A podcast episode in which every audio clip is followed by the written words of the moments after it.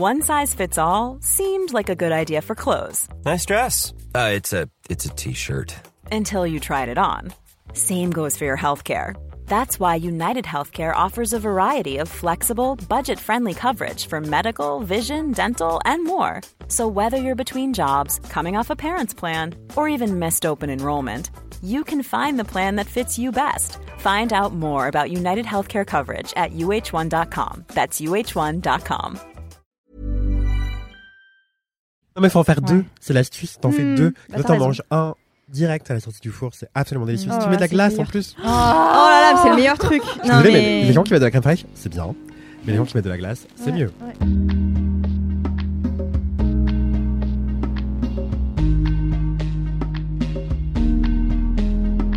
Hello Bonjour, à tous et bonjour à toutes et bienvenue dans ce nouvel épisode de LMK, le podcast de Mademoiselle du kiff et de la digression et surtout des recommandations euh, diverses et variées. J'espère que vous allez euh, tous et toutes bien, euh, vous chers auditorices, mais également vous autour de cette tablette d'enregistrement, puisque je suis accompagnée aujourd'hui pour ce nouvel épisode de Fanny à ma droite. Ça va? Oh bah oui, ça va. oui, je vais bien. Tu viens de nous dire que tu avais dormi 5 heures euh, Non, par mais- nuit ce Mais week-end, de ça samedi va. à dimanche. Et là, cette nuit, j'ai bien dormi 8 Alors, ça heures. va. Donc ça va. Ok, cool. Euh, Ariane est Oui, également avec nous. Comment ça va, Ariane? Ça va super, et vous? Ça roule. Et toi, Anthony?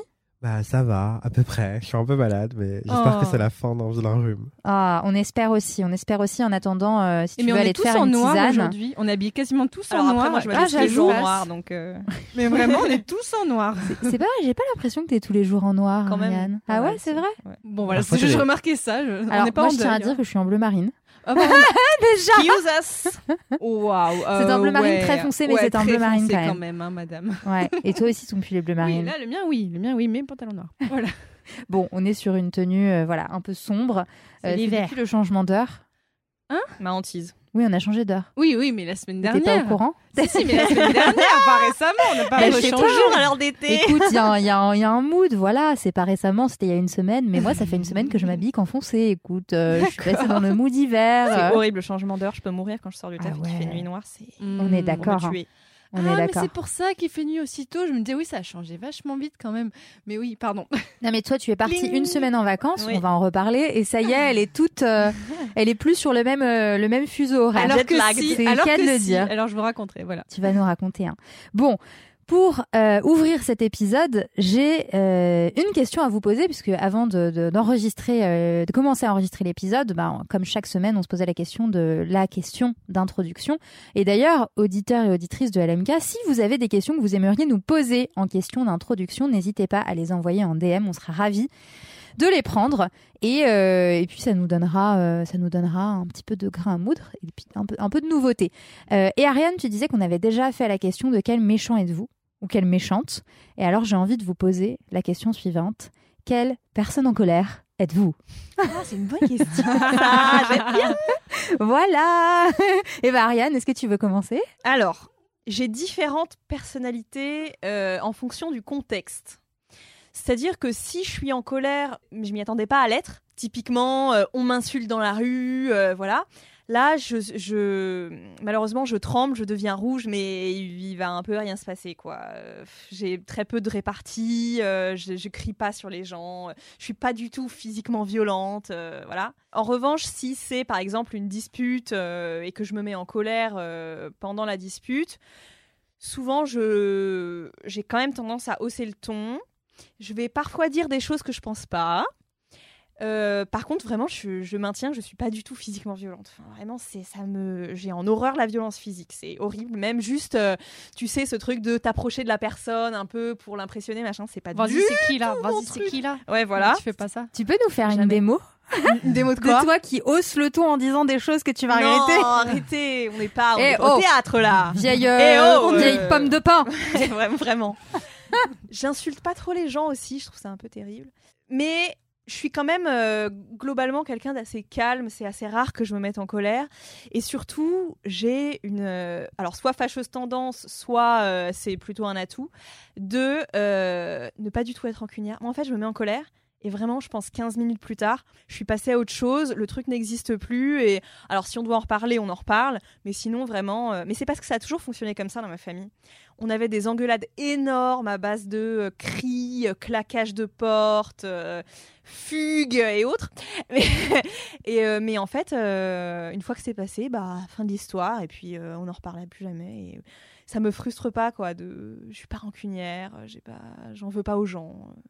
Mais tu vas revenir quand même à la charge si tu as l'impression que le sujet est pas réglé ou tu vois si si Non, parce que j'aime préserver mais- ma quiétude. ouais ta quiétude. Et quand je considère que euh, le débat est se Clos Ouais, enfin que la personne n'entend pas ce que moi j'ai à dire ou qu'on trouve pas de terrain d'entente, tu vois, je me dis en fait ça sert à rien, chacun son truc, on passe à autre chose quoi, parce que moi j'ai pas que ça à faire de m'énerver contre les gens. Ok, donc tu es plutôt une personne pisse et pas rancunière. Non, Si alors je vraiment, euh, je suis pas du tout, du tout rancunière, ça c'est évident. Ok, trop bien. Bah, J'ai jamais fait la gueule à quelqu'un, par exemple. Faire la Ah gueule, ouais c'est pas du tout. Dans... Mais ou alors j'arrête de parler, mais pendant 15 minutes, quoi. Enfin, Ouais. vraiment, c'est ça ma façon de fonctionner. Au grand max, je peux faire ça. quoi. Et euh, en couple, est-ce que t'es pareil? Oui. Ouais. Ouais, ouais, ouais. En fait, ça dépend aussi de la personne que j'ai en face de moi. C'est-à-dire que, euh, par exemple, à l'heure actuelle, avec mon amante, on s'engueule jamais. Donc, euh, Ah, c'est cool ça. il y a juste si, si on si on a des trucs à se dire, parfois il y a des trucs qui me saoulent, je le dis, mais sur euh, enfin comme comme je vous parle maintenant quoi, je le dis sur un ton euh, normal et euh, mais parce que elle aussi, elle est très très calme, elle s'en- on s'en- elle s'engueule avec personne, euh, elle est pas du tout colérique, euh, enfin voilà, si je suis avec quelqu'un d'un peu sanguin et tout, là je peux je peux crier. Mais c'est mon max quoi. Hmm. Ok. Voilà. Cool. Bah merci Ariane. Mais avec plaisir. Fanny, qu'en est-il pour toi? Eh ben, pas tout à fait comme Ariane. C'est-à-dire, je peux être très rancunière, mais vraiment, il y a même des fois, j'oublie que j'avais pardonné à la personne. Je me rappelle juste que je suis encore rancunière. Moi c'est tout l'inverse. Je dis, ah oui, non, mais je t'avais pardonné pour ça. Ah oui, mais là, j'avais gardé, le- genre, le dernier souvenir en mémoire était que j'en voulais à la personne. Et Est-ce euh, que ça t'arrive d'en vouloir à des gens et tu sais plus pourquoi? Oui, c'est vraiment, je garde, j'ai le sentiment de ah, cette personne, je lui en veux. Donc euh, c'est pas top hein, d'être comme ça, donc j'essaye de, de changer ça, euh, ou euh, ou je peux m'énerver. Alors il y a... bon, j'ai travaillé là-dessus avec ma psy, mais j'avais tendance à m'énerver comme mon père, en mode en retournant le truc et tout ça, vraiment. Donc maintenant, co- comme je me suis rendu compte de ça, je fais ah, ok, on va arrêter de s'énerver comme ça. Euh, et euh, bon, bah, j'ai parlé d'une petite anecdote avant l'enregistrement que je ne redirai pas parce que ça implique plein de choses. Mais clairement, quand on m'empêche de dormir, je deviens un démon. Ça, on l'a bien C'est-à-dire que je commence à élaborer des plans de vengeance, mais qui vont. Mais des choses horribles que je ne ferai jamais pour de vrai. Vraiment. Mais j'y pense. Tu vois, bah, pendant que j'arrive pas à dormir, je pense à ça. Et euh, vraiment, je- c'est- il y a un petit côté vengeance froide parfois où je me dis.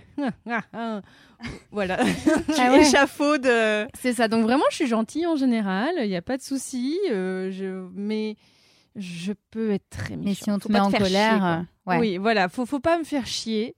Et, mais par contre, voilà, si on m'énerve, comme tu disais, dans la rue ou quoi, Mm. j'ai de la colère euh, très. Voilà, alors je tremble et tout Mm. ça, ou vraiment. euh, et souvent, je sais que quand je suis énervée, ben, là, par exemple, j'ai une, réac- une réaction très spontanée, ce qui est un Mm. peu cohérent avec le reste de ma personnalité, mais où je vais crier, où ça va sortir, en fait. Que ça sorte. Tu dirais que tu es une personne qui se met peut-être pas souvent en colère, mais en tout cas, quand tu es en colère, il y a plus de retour, quoi. Ben, Il faut que le feu sorte. Ah oui, oui, ben, je préfère euh, tout sortir plutôt que contenir, en fait. Ouais, t'as- Ouais, mais c'est plus sain. Ouais, je ouais. pense Voilà, que ta voilà. psy dirait que c'est sain aussi. Oui, oui, oui, c'est ce qu'elle me dit, oui. Anthony, quelle personne en colère es-tu? Je pense que je suis peu souvent en colère. Les gens ne m'énervent pas à ce point. Et sinon, les rarissimes fois où je me mets en colère, c'est une colère qui est très froide. Et en fait, je te règle de ma vie, quoi. J'ai pas le temps. Ouais. Pas- Mais du coup, tu vas pas confronter euh, la personne, euh, Je préfère la rayer de ma vie. même tes amis euh, chers? Bah, du coup, on se met jamais en colère les uns contre les autres parce que on se parle, on communique très bien. C'est pour ça que c'est encore mes amis. Mais j'ai les mêmes amis depuis euh, des dizaines d'années généralement, donc euh, je- ça m'arrive assez rarement d'être déçu par des amis ou des choses comme ça. Je fréquente pas les gens que je trouve pas fiables.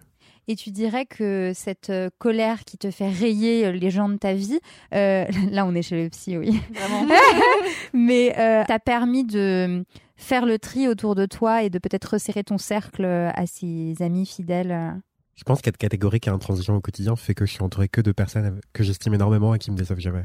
Et, et en couple? J'aimerais être comme toi, Je Anthony. t'ai pas posé la question, Non, mais mais sur le et en couple? Pareil. Et en couple? Je supporte difficilement les le manque de fiabilité. Du coup, je, je, je- j'arrête très vite si la personne. euh, Mais est-ce que euh, le fait d'être en colère, peut-être euh, parce que euh, t'es pas d'accord avec quelque chose ou parce que t'as été déçu par quelque chose, je sais pas, un ami en retard ou j'en sais rien, est-ce que c'est du manque de fiabilité?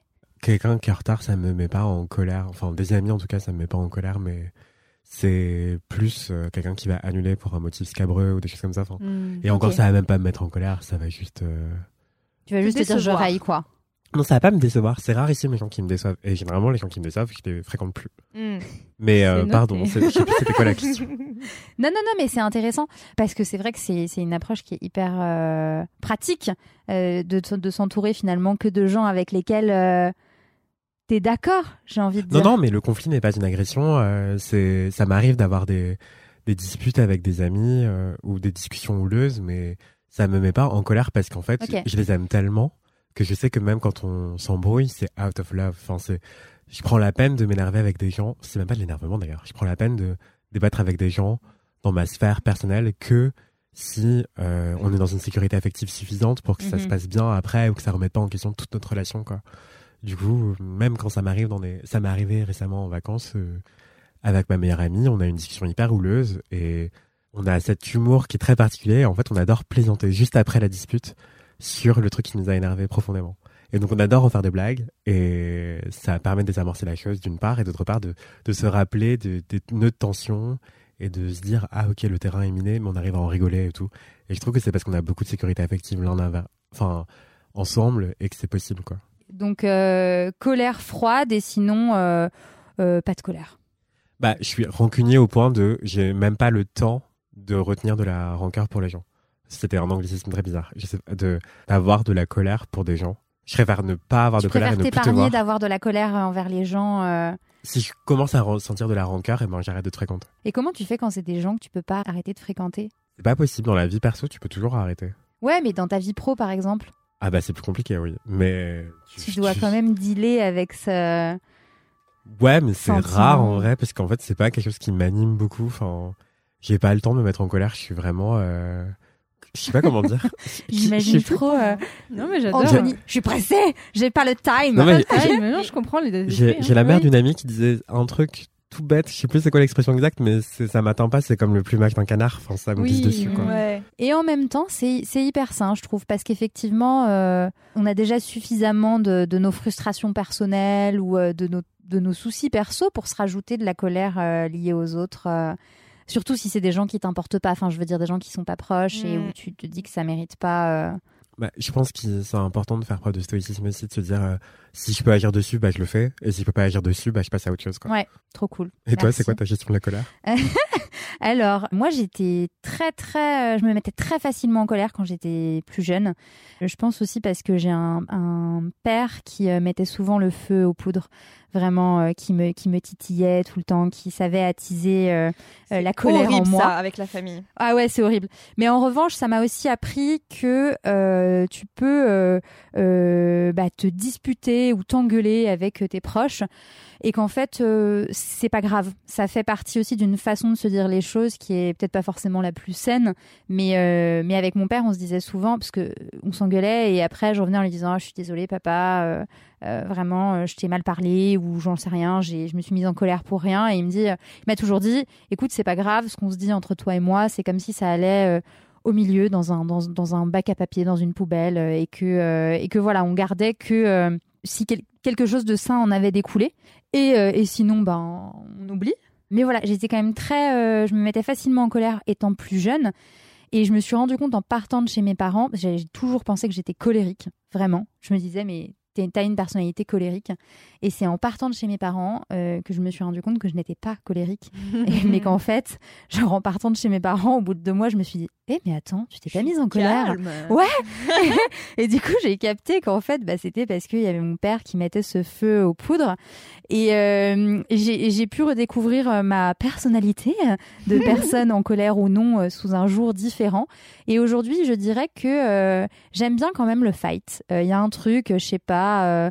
Non, mais ça doit être mes origines grecques, tu vois, on dit le, le sang chaud, j'en sais. Oh, Les Grecs, les Grecs qui quoi, se quoi. vénèrent grave, ah, je te jure. Moi, Moi, j'ai- italien aussi, cela dit. Eh ben, oui, bon, tu moi- vois, il y a un truc de méditerranéen, je sais pas. Mais, euh, mais j'ai des souvenirs de mon grand-père qui, qui pèdait des câbles Ah pour ouais. rien et tout, vraiment, euh, sur le prix du poisson au supermarché. Et il Moi, hurlait dans les rayons. euh, comme ça. Je comprends pas. Qu'est- Qu'est-ce Oui, qui s'est accumulé en vous pour que vous extériorisez une telle colère en public Ouais. Vraiment, moi, ça me fait trop Frustration, peur. hein.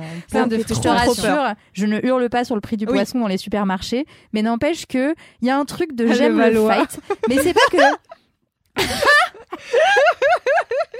On marche de Valois avec Kalindi en train de t'énerver sur le... oui, Kalindi, si tu nous écoutes, on ira un jour toi et moi au marché de Levallois hurler sur le prix du poisson qui coûte une blinde, clairement.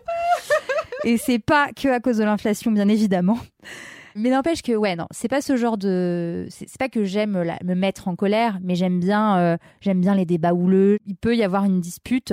Je sais en fonction de la personne évidemment que derrière cette dispute elle va se régler et que euh, on en rigolera, tu vois comme tu le disais Anthony avec euh, avec ta meilleure pote et qu'au final ce sera sain. Donc voilà, mais avec l'âge, genre le grand âge, mais plus je mûris, plus je vieillis, moins j'ai envie de me disputer et moins j'ai moins ça me fait rire d'être en colère parce que euh, comme le disait Anthony aussi très bien, euh, pas le temps en fait, enfin trop d'autres choses euh, à gérer déjà pour moi que de gérer des colères et, des, disputes avec d'autres personnes. Et, le versant en plus de, tout ça, c'est que moi je suis assez dramatique. Alors j'ai beaucoup de réparties en revanche, euh, ça il y a pas de sujet, je vais te prendre sur le point que t'as mal dit dans ta phrase, tu vois, Ah, enfin, c'est vraiment. horrible. Ouais, moi je suis comme ça, j'assume et mon, mon mari pète un câble, clairement. Mais je suis aussi très dramatique et, et, et autant à la fois je peux me dire euh, c'est pas grave comme dispute, euh, c'est quelqu'un de proche et autant je peux me dire oh, mon Dieu mais c'est dramatique et on va jamais s'en remettre alors que si on va s'en remettre en fait. Et ça, euh, à mesure que le temps passe, j'ai envie de me l'épargner euh, parce que la flemme. Pour résumer, j'aime bien me mettre en colère, mais de moins en moins quand même. Mm. Moi, j'ai une question. Ouais, Euh, Est-ce que c'est différent avec ta fille? Oui c'est différent parce que j'ai pas envie de me mettre en colère avec elle. Surtout que là, elle est petite, donc euh, elle Ah oui. comprend pas trop, tu vois. Et, euh, et à cet âge-là, euh, ça marche mieux si tu leur expliques euh, calmement que si tu te mets en colère. Mais Donc, sauf tu es qu'il une maman fois, calme? euh, je suis, je suis une maman laxiste, surtout. Mais il y a des fois où t'as t'as juste pas de patience et t'es crevé et, et du coup bah oui tu te mets en colère et là je culpabilise à mort. Enfin parce que je me suis je me dis mais ça sert à- enfin elle a, elle a pas compris de toute façon elle a juste vu que je m'étais énervée contre elle ça l'a fait pleurer et et, et- Mm. et après je me dis t'es une mère nulle putain et là je me culpabilise et Oh voilà non. et voilà et voilà. Mais j'avoue j'ai choisi euh, j'ai choisi mon combat et mon combat c'est d'être le parent laxiste et je laisse à mon mec euh, la responsabilité d'être le parent euh, Le bad cop. Ouais, voilà, c'est ça, exactement. Mm. Mais, Mais sur j'assume. les parents, enfin, je sais que ma mère et moi, on se dispute beaucoup. C'est- Je sais que c'est aussi par amour et j'ai envie de, que ma colère ne soit, ne s'exprime qu'avec des gens qui en valent la peine. Mm. Et je déteste m'énerver pour des choses qui n'en valent pas la peine, à mes yeux. En tout cas, du coup, je me m'énerverai pas contre le prix du poisson. En fait, je vais juste pas acheter de poisson. Ouais, ouais. En revanche, je peux me disputer avec des gens que j'aime parce que j'estime qu'ils en valent la peine. Mm. Et ma mère et moi, donc, on se disputait souvent. Mais mon, mon père, par exemple, il suffisait qu'il me fasse les gros yeux pour que je me mette à pleurer. Oh non. Ah ouais Et euh, non, mais du coup, ça marchait très bien. Enfin, il avait jamais besoin de me disputer ou quoi que ce soit. Il me Mm. faisait les gros yeux. Après, il a des yeux qui peuvent devenir globuleux assez facilement. Et j'étais terrorisé, quoi. Et je me rappelle des trois, quatre fois dans ma vie où il l'a fait. Et vraiment, je m'en rappelle encore. Ça, c'est un pouvoir euh, qui me qui m'impressionne moi parce que moi j'ai tellement zéro autorité avec ma fille que vraiment genre je suis là euh, je compte jusqu'à 3 et puis tu sais à 3 elle est toujours pas là évidemment ou elle a pas fait ce que je disais. Et, et, le, et, le, et le père de mon mec est comme ton père. Il lui suffit de faire les gros yeux. J'ai déjà vu le faire et c'est flippant. Et ça ça m'impressionne grave parce que parce que c'est tellement pratique putain. Ouais. Sans transition avez-vous des commentaires cette semaine? Gnon. Moi, j'en ai un. Alors, en plus, il date un petit peu, mais parce que c'était un commentaire avec un podcast dedans. Alors, je lis ça. Euh, Alors déjà, c'est mon premier commentaire, je crois. Hey donc, je suis très émue. Alors, donc je lis. Salut Fanny, ici une fidèle LM Cœur, Lovela. Déjà bienvenue dans LMK, c'est très cool qu'il y ait de nouvelles personnalités et j'ai déjà hâte d'écouter ton podcast. Nanana. Je voulais te recommander notre podcast vu que tu demandais un peu des recos. Certes. Et comme le podcast N'importe qui nous intéresse beaucoup, donc j'avais parlé de podcast sur le porno, peut-être que le nôtre te plaira aussi. On est une type de quatre personnes très différentes du point de vue de notre vécu et sur les relations amoureuses et sexuelles, et on parle librement sur un thème à chaque fois. Donc le podcast s'appelle le bisoudrome. Par exemple, est-ce que l'amour est aveugle? Est-ce que l'amour est une amitié comme les autres? Comment la sexualité est en jeu? Etc. On arrive chacun avec notre point de vue sur le sujet et avec une rubrique. Soit on raconte notre vie, soit on a des chiffres ou des lectures sur la thématique. Euh, alors elle dit oui, surtout euh, n'écoute pas le premier épisode parce que on a des problèmes de son. Donc écoute à partir du 2. Donc ça c'est déjà un très très bon conseil à me dire. Euh, nanana. Euh, donc laisse-nous savoir si tu as écouté et aimé. Et moi je retourne écouter tes recos dans LMK Love La. Et donc, le podcast Le Bisoudrome, bah, j'ai écouté et j'ai Ah. beaucoup aimé. Vraiment, là, j'ai écouté les- déjà les six, donc pas le premier, mais donc on va dire cinq épisodes. Et j'adore. Ça a l'air Oh, trop chouette. euh, c'est ouais. vachement bien. Et ben, ça parle de relations donc amoureuses, relationnelles, sexuelles. Ça parle beaucoup de sexe de façon très crue. Donc, euh, enfin, pas tout, non, non, pas, pas si cru que ça quand même. Mais c'est très intéressant, beaucoup de réflexions. Même moi, ça me fait pas mal réfléchir. Donc là, vraiment, là, c'est, je suis en train de binger le podcast. Dès que je sais pas quoi écouter, hop, le bisoudrome. Donc euh, merci beaucoup Lovelap pour la pour la reco, J'ai- j'aime beaucoup. Donc s'il y a d'autres recos de podcast, n'hésitez pas à me les envoyer. Donc c'est mon compte Instagram, c'est Passion Médiéviste. J'ai pas de compte Instagram à moi. Voilà. Mais c'est toi, passion médiéviste. t'énerve c'est pas. Fanny, tout va bien. Elle a dormi que 5 heures. J'avais oublié. Mais euh, ça a l'air trop chouette. Oui. Et j'adore le nom Bisoudrome. C'est- Mais oui, Ouais, Très c'est une bon question qui m'intéresse vachement. sur les façons de j'ai se faire écouté. des bisous. Donc Est-ce que ce serait pas un mini kiff Bisoudrome voilà, c'est un mini kiff de totalement. Trop mignon. Trop bien. Anthony, toi, t'as un commentaire? Oui, j'ai un commentaire. J'en ai un premier de Prononcer Louvre qui me m'envoie une photo de Crumble. Je sais- je me rappelais même pas avoir parlé de Crumble dans LMK, mais Si on a Si, dit, on a dit que c'était trop bien. On a dit que c'était trop bien. le, le pire, non, le mieux, c'est qu'en effet, euh, encore ce week-end d'ailleurs. Oui, moi aussi. C'était absolument délicieux. trop bon. Voilà. Vraiment, euh, faites la dose de Crumble. Je trouve que vraiment le mieux, c'est quand ça compote bien et qu'il y a une vraie Mm. couche de fruits, bien, bien, bien dense, qui a vraiment le temps de compoter, et ensuite une vraie couche de biscuits. Et ce qui est délicieux, c'est quand le dessus croustille bien et le dessous, il a l'air un tout petit peu sous-cuit. et Oh là là. Est-ce Ça met trop l'eau à la bouche. Oui, oui, je mets de la cannelle. Ah oui. Et là, du coup, j'ai fait une maxi dose de Crumble parce que je reçois mon club de lecture ce soir chez moi. Et donc, j'en ai fait deux. Et comme je suis un hôte parfait, désolé de me lancer des fleurs, mais il le faut, j'ai fait deux crumbles. Un avec de la cannelle, de la noix de muscade, de la vanille et du gingembre. Et l'autre, nature peinture, pour les gens qui ont un palais d'enfant, car ça existe. et ils sont là, j'aime pas la cannelle. Et je leur dis, oui, alors, comme tu as pas de goût et que ton palais n'a pas, ne s'est pas développé, voici un crumble. tu vas nature leur peinture. dire ça Et ce est-ce qu'il est soir vegan Bien ou pas sûr que vegan oui. Non, il n'est pas vegan. Mais j'ai une recette de crumble vegan aussi. je me demandais. oui. Je pourrais Oh là peut-être là, euh, en faire mais un, il un suffit. article. Balancer les recettes. Euh, moi, j'ai une super recette si vous voulez, euh, bah, de Pierre Hermé. hein, c'est vraiment pas très compliqué. Mais euh, il avait fait euh, le Larousse des desserts. C'est une ancienne édition et vraiment sa recette euh, de pâte, euh, c'est quoi C'est une Pâte à crumble. en fait. Ouais. Elle est mm, trop bonne, trop trop bonne. Mais il y a un là secret particulier ou c'est vraiment des, pas de secret des ingrédients de particulier, base c'est juste les ingrédients et le dosage et. euh, Alors moi, je veux toutes vos recettes hein, parce que j'en ai fait un ce week-end. C'était la première fois de ma vie que je faisais un Ouais. crumble. De ta vie J'ai de ma vie, moi-même. Et oui, je ne cuisine pas. hein, oui, oui. Non, non, mais Mais c'est- en ce moment, en ce moment, j'ai l'impression que t'es un peu cuistot. Bah, alors, je ne cuisine pas. Oui, je coupe des légumes et je les fais rôtir au four. Je sais pas si on peut appeler ça, de la s'appelle de la cuisine. mais t'as ton désolée. propre bar à salade. Mais j'ai mon propre Tu continues le bar à J'ai salade lâché. Ah, t'as arrêté C'est l'hiver. commence à faire froid. Mais oui, c'est l'hiver. Mais juste, vraiment grosse parenthèse, et après je te laisse terminer, Anthony, désolé, mais euh, j'ai- donc premier euh, crumble que je fais de ma vie, moi j'étais persuadée que c'était très difficile de faire un crumble. Il n'y a pas plus simple. Mais il n'y a pas plus simple, et c'est bien ça, ma, ma découverte incroyable du week-end. Et je l'ai trouvé très bon, alors que c'était le premier que je faisais, et que j'ai fait un mix entre deux recettes trouvées sur Internet. Du coup, je suis mais absolument preneuse de vos recettes, parce que je me dis, si c'était bon en faisant juste, pour la première fois, une recette trouvée dans les tréfonds d'Internet, qu'est-ce que ce sera si je fais ce que vous avez dit là? Faut, faut qu'on fasse une Tu dégustation de crumble de nos différentes recettes. C'est clair. Non, On mais- ça. Moi, c'est food porn quand je t'entends raconter euh, comment tu fais compoter euh, les fruits et oh, le dessus qui est qui est euh, ah le dessus Croustillant. qui est croustillant et le dessous qui est un petit peu oh là là. Bref. Et petit tips archi basique, euh, mais pour passer à l'étape supérieure des crumbles, Marie-Stéphanie, vu que tu as Dis-moi. réussi l'étape 1, c'est de mettre la moitié de la farine, euh, de la remplacer par euh, de la poudre d'oléagineux de ton choix.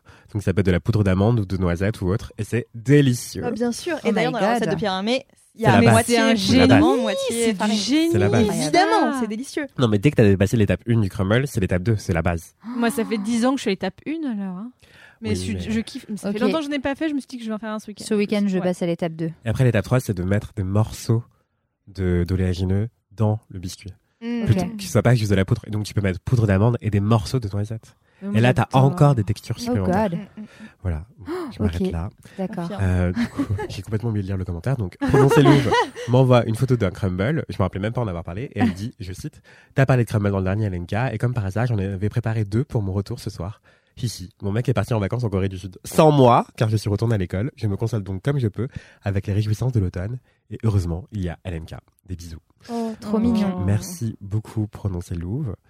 Ok, bah trop bien. Ça me donne euh, envie de manger euh, des crumbles. Je sais pas vous, mais un jour on va vraiment se faire un LMK bouffe, non? Le problème, c'est que moi, quand j'en fais euh, un plat, je peux pas m'arrêter. Non, mais faut en faire Ouais. deux. C'est l'astuce. T'en fais Hmm, deux. bah, Là, t'en manges un direct à la sortie du four. C'est absolument délicieux. Oh si tu mets de la glace en plus. Oh là là, c'est le meilleur truc. Je suis Non, désolée, mais... mais les gens qui mettent de la crème fraîche, c'est bien. Mais les gens qui mettent de la glace, c'est Ouais, mieux. Ouais, je suis d'accord. Mm. Oh, oui. Enfin, l'écart de température entre le chaud du ouais, crumble stop. et le froid de la glace. C'est trop Et en plus, la glace, elle est pas obligée d'être à la vanille. Tu peux faire un truc encore mieux. Tu fais, tu mets quoi? Bon, moi, je suis très très décadent. Du coup, je mets de la cookie dough. Ok, Oh et pas mal. Pourquoi pas? Mais j'aimerais bien tester avec des sorbets, genre. Ouais, ça Histoire que ce soit ouais. moins lourd. ça doit être bon. Incroyable. Ok. Bah. Imaginez de la glace vertillon. Bon, pardon, bien Ah mon dieu. C'est non, préparé. C'est grave fin, je vais commencer à gargouiller. indécent. C'est indécent. Stop. L'étape 4, c'est les crumbles salés. Mais bref. Putain, j'allais le dire. Ah, j'en ai fait- tellement bon les crumbles salés aussi. C'est genre quoi les crumbles J'adore en faire Ah, avec tu mets des légumes Bah, à la avec avec du parmesan. Ouais. Avec du parmesan pour la- rôtis. Les légumes Non mais là je rôtis. vais faire un arrêt cardiaque mais c'est délicieux. C'est vous, c'est trop pour moi. Mais bien sûr. Ça- Mais tu vas voir que la cuisine est à Oh, ta, est à ta Non, mais oui. portée, Marie-Stéphanie. Sauf que c'est vraiment inratable, quoi. Non, Comme disait. Gusto, tout le monde peut cuisiner. Vous la qui, ref ou Gusto pas? C'est dans Ratatouille, merde J'avais pas la ref, désolé. Moi, J'ai je pas eu l'avais. d'enfance. Je l'avais, je l'avais. C'est pas la première fois que tu sors des rêves qu'on n'a pas, Ariane. Écoutez, Non, mais t'as raison. En plus, je trouve ça très méditatif euh, de, de cuisiner en Mm. réalité. Avoir préparé ma petite pâte à crumble, euh, je trouvais ça assez agréable Ouais, comme moment. Donc, euh, puis tu mets un petit podcast. euh. Attends, mais par Quoi curiosité, est-ce que t'es du genre à avoir trop de temps et faire cuire tes fruits tout seul et ensuite les mettre au four avec le biscuit Oh dessus? Alors là, en Non, mais il y a des gens qui l'occurrence, font ça, sais pas, je suis Ah ouais. là en l'occurrence, euh, j'ai fait ça dimanche, donc j'avais du temps. Et euh, dans la... c'est pour ça que je dis que j'ai fait un mix des deux recettes, parce que dans la première recette, il me proposait de mettre les fruits directement, donc non cuits, euh, au fond du plat. Et dans la deuxième recette, il proposait de les faire cuire avec un petit peu de cannelle, un petit peu de sucre et tout. Donc je les ai fait cuire, et franchement, c'était assez satisfaisant. Nous, Waouh, on passe temps. le podcast à pas de crumble, on oublie les kiffs, on fait que Ouais. ça. c'est un podcast kiff unique, les crumbles. Les crumbles. Mais euh, est-ce que ça. Alors, j'ai quand même une question du coup, parce que vu que j'ai testé que cette manière-là de faire, est-ce que euh, ça a quand même la même. euh, la- Est-ce que c'est aussi bon quand tu les fais cuire directement dans le four? Est-ce que tu les fais cuire sûr. plus longtemps? Oui, oui, oui. Ou enfin je plus sais longtemps? pas combien de temps toi tu les as passés au four parce qu'en fait les gens qui font d'abord compoter leurs fruits à la poêle avant de les mettre dans le four sous le biscuit, Ouais. c'est parce qu'ils mettent euh, le biscuit à cuire 10-15 minutes, Ah. voire sous position grill. Ah non. Mais moi je trouve ça dommage et surtout un manque total d'optimisation. Du coup, du temps et de l'espace. Donc je ne fais pas ça, désolé, euh, j'ai pas votre temps. et, et je mets les fruits dans le fond de mon plat. Et je, les imbibe de sucre vanillé. Parfois je mets du shrub ou de- un alcool du quoi? Sympa. Du quoi? Une liqueur d'orange antillaise. Ok. Ah, Si vous n'avez pas de shrub chez vous, fait par votre grand-mère, désolé pour vous. Je suis Mais- blanche. moi aussi. Mais euh, vous pouvez mettre du Cointreau, par exemple, c'est très français. Euh, Ok. Liqueur Euh, d'orange amère et douce. Est-ce que tu as déjà publié cette recette sur le site de Mad ou pas? Ou puis-je trouver ta recette en somme Non, que je puisse tester ce week-end et vous et toi aussi d'ailleurs? Ok, Oui. je peux peut-être l'écrire euh, pour ce week-end alors. Bah, comme ça on la teste ce week-end Et on la mettra en Nos référence pressions, hein. euh, dans, la, Si- dans la description. Oui, oui, si vous voulez, ouais. Cool. Si, si tu n'arrives pas à la publier sur ce week-end, c'est pas grave. Mais euh, pour ce week-end, c'est pas grave. Mais voilà, je veux vraiment tester. Mais Parce que là, c'est plus le niveau 2, c'est le niveau 7. Non, non, là, c'est- non, c'est assez basique. Et justement, ne complexez pas les crumbles, c'est inratable. Et du coup, Ouais. faites-vous confiance. Parce qu'en vrai, c'est l'essentiel. Et du coup, vous pouvez agrémenter vos fruits comme vous le souhaitez, foutre tout ça dans un plat, mettre votre biscuit par-dessus, mettre au crumble, mettre à cuire, pardon, dans le four, et basta cosy, quoi. Trop bien. Et c'est quasi inratable. Et là, oui, tu les mets à cuire au moins une demi-heure, et comme ça, ça a le temps de compoter. Et parfois, Mm. t'as un petit peu de jus de qui remonte, et ça fait un- une espèce de caramel près du biscuit, Oh là. là là là là là les là là là extrémités, là. c'est incroyable. Ok. Euh, Oh, eh bien, phase. écoutez, merci pour ce moment de pur plaisir. Hmm. euh, auditif et gustatif bientôt parce qu'il me reste ce soir. Je vais en manger ce soir. Ah. Petit crumble. Mais euh, mais je vais vraiment tester ce week-end euh, et on s'en reparle lundi pro. Enfin oui parce qu'on enregistre le podcast lundi. Voilà comme ça vous savez tout. Mon Dieu, tu, Quel tu- scandale. tu révèles des secrets d'État là. Ouais. Euh, et avant de passer au kiff, je vais moi-même lire le petit commentaire que qu'on a reçu sur le compte de LMK. Ouais, Euh, c'est ça. Il y a un petit moment déjà, puisque c'était euh, mardi dernier dernier, je crois, euh, un mardi d'il y a deux semaines, un message absolument adorable de Duncan qui dit Bonsoir à tous, je voulais écrire un message à Marie-Stéphanie, mais je n'arrive pas à trouver son Insta perso, alors me voilà ici. J'adore ce que vous avez fait de cette nouvelle saison de LMK. J'adore la douceur de votre voix et de votre ton. J'ai l'impression de m'envoyer des fleurs en lisant ça. Je vous trouve très apaisante et bienveillante. Je vous trouve toutes brillantes. Toutes, nous toutes, nous tous. Et c'est très agréable de vous écouter, donc merci. Duncan, euh, vraiment merci beaucoup. C'est vraiment adorable. De... Mais oui. Enfin, ça, ça, ça me va droit au cœur, ça réchauffe le cœur, ça fait trop plaisir de recevoir un message euh, comme ça. Oui. Euh, et euh, et j'en profite du coup pour glisser mon hâte Instagram.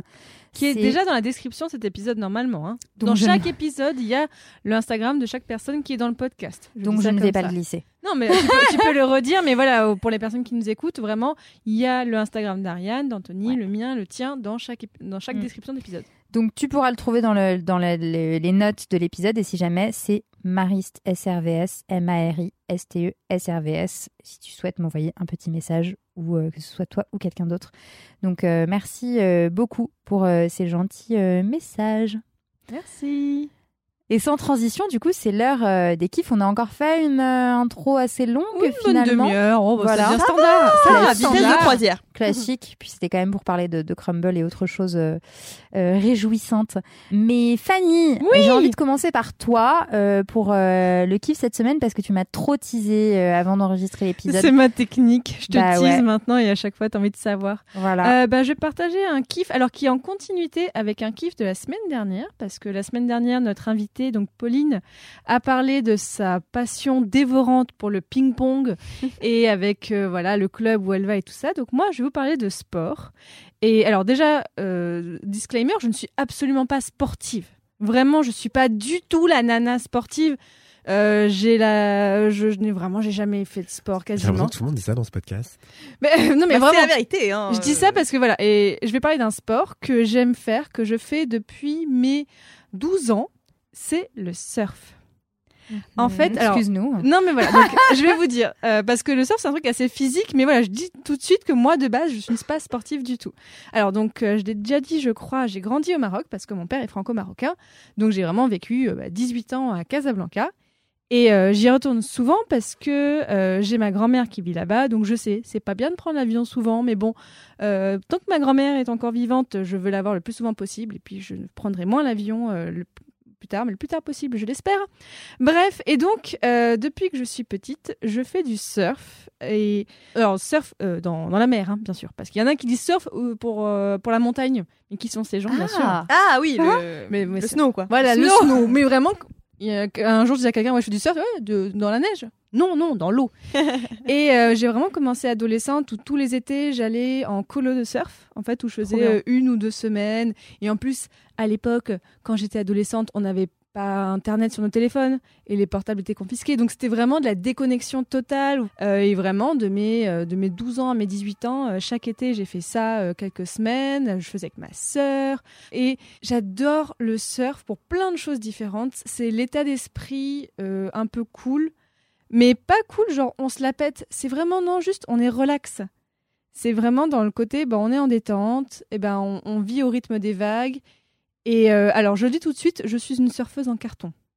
Je surfe, mais comme une patate. Mais j'adore la sensation de glisser. La sensation de glisser, vraiment, c'est quand on est sur la vague. Alors vraiment, moi, je, je surfe aussi, donc encore maintenant, mais je surfe là où j'ai pied. Parce que moi, donc, j'ai des petits bras pas très musclés. Donc, s'il faut partir au large et que euh, je me fais emporter par le courant, clairement, c'est pas mes bras qui vont me ramener.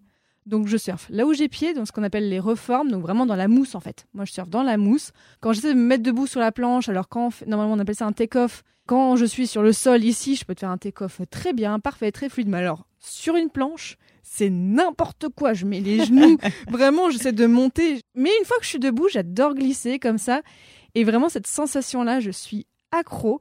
Parce que donc euh, même maintenant, euh, alors que donc je ne vis plus au Maroc, mais dès que je peux, j'y vais. Et donc là, j'étais au Maroc la semaine dernière pour voir ma grand-mère, et j'ai profité, euh, bah là jeudi dernier, au moment où sortait le dernier LMK, et ben j'étais à la plage en train de surfer. C'était vraiment la veille de rentrée. Je me suis dit bon allez, il fait un peu beau, je suis en forme, let's go. Et c'était cool et vraiment ça m'a fait tellement du bien. Et voilà, j'ai surfé pour l'instant que au Maroc et un petit peu en France. En fait, bah, clairement en France c'est beaucoup plus. cher. C'est aussi qu'en France c'est beaucoup plus cher. Je me suis renseignée par exemple l'été dernier, je faisais pas grand chose. Je me suis dit est-ce que je vais pas aller voir euh, en Bretagne, en Sud-Ouest, mais en fait entre le coût du logement, le coût des cours et tout ça, bah, Mm, mm. c- j'ai calculé c'était aussi cher d'aller au Maroc et de faire les cours que d'aller dans le Sud-Ouest de la France et de faire les cours. Mais Ouais. non. Et que, parenthèse, il y a deux vidéastes britanniques, il me semble, qui ont fait un calcul similaire et qui l'ont vraiment fait l'expérience. C'est, ils ont testé de voir si c'était le moins cher entre faire des courses euh, près de chez eux en Grande-Bretagne ou alors aller faire les courses au Lidl en Pologne.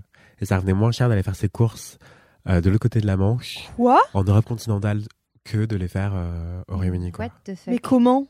Parce que Bah, les prix parce étaient que les tellement prix de l'avion, c'est tellement cassé. Ouais. Ça a Mm. tellement aucun sens, quoi. Et les prix des aliments dans les îles, enfin, et encore, le Royaume-Uni, c'est tout près du continent. Ouais, ouais, ouais. Bah, ça devient vite euh, hyper cher, quoi. Ok.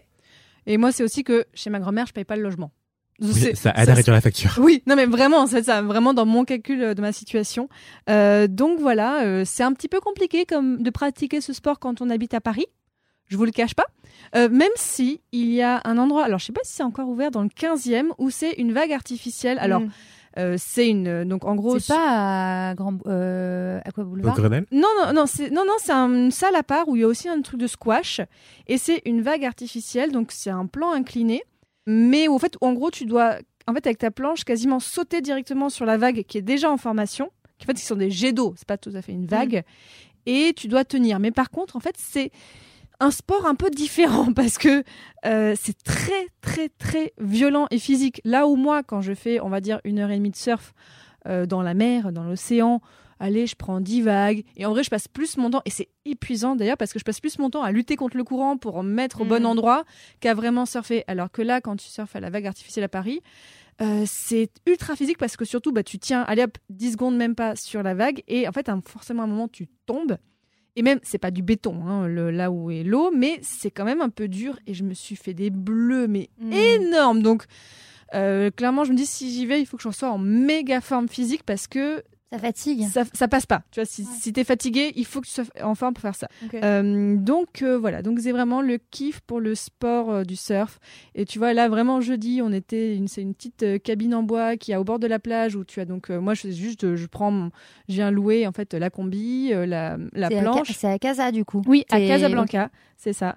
Et en fait, vraiment, le Maroc, c'est un super pays pour aller surfer, si les gens ne connaissent pas qu'ils ont envie, parce que donc, euh, le Maroc est en haut de l'Afrique et donc a une énorme côte de l'Atlantique. Et vraiment, tu as des spots de surf tout le long. Casablanca n'est pas très connu pour le, pour le surf. Il y a d'autres villes comme, euh, comme euh, Agadir. Et puis, il y a moi où j'ai surfé, ça s'appelle le Walidia, qui est une, donc une lagune, lagune naturelle, qui est un endroit. mm, C'est trop bien. Bref. Donc, Casablanca, ça peut aussi être une destination pour aller surfer. Parce que moi, là où j'allais, c'est des petites vagues, mais il peut y avoir des très, très, très grosses vagues. Mm. Et j'en profite, je finis ce kiff avec un conseil de podcast. Si le surf vous intéresse, vous voulez en savoir plus sur les gens qui en font, alors c'est beaucoup des interviews. Je conseille un podcast de surf qui s'appelle Impact Zone. Et où en fait à chaque fois c'est une interview d'un surfeur ou d'une surfeuse ou alors de quelqu'un qui a fait un documentaire sur le surf. Donc faut s'y connaître un petit peu parce que sinon on comprend rien du tout. Mais juste j'aime bien les questions qu'ils posent, les gens qui racontent leur trip surf, même leur façon, la façon qu'ils ont de progresser. C'est un petit peu ma façon de, de picorer parce que moi je surfe là donc là en, novembre, mais même quand je vais au Maroc en décembre, je surfe aussi. Hop, même si il fait super froid, euh, Maroc en décembre quoi, mais j'y vais quand même. Donc voilà, c'était mon kiff.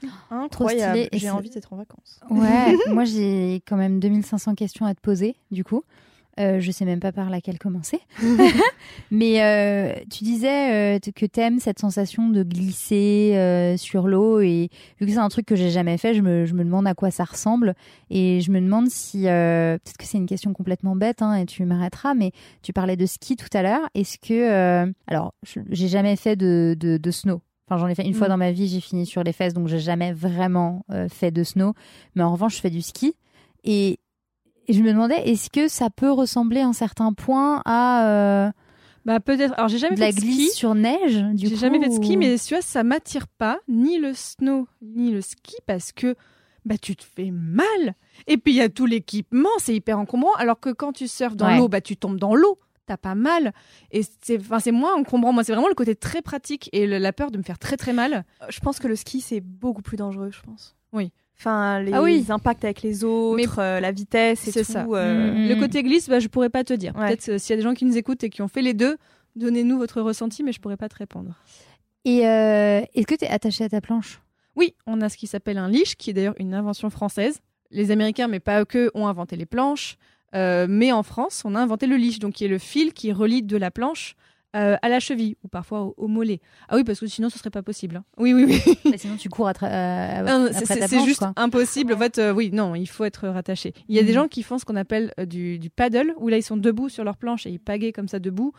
Parfois, qui ne sont pas reliés. Mais c'est quand même mieux parce que bah, si tu te fais emporter par une vague et que ta planche part comme ça, euh, t'es t'es un peu euh, embêté. Et, et enfin, il y a une dernière question que je me suis toujours posée en regardant les gens surfer, enfin en voyant des gens surfer, c'est est-ce que tu peux te, quand tu tombes par exemple, te prendre ta planche dans la gueule? Ah oui, Ça peut faire mal, ça. Ah oui, oui, ça fait mal, mais du coup, bah, t'apprends à tomber.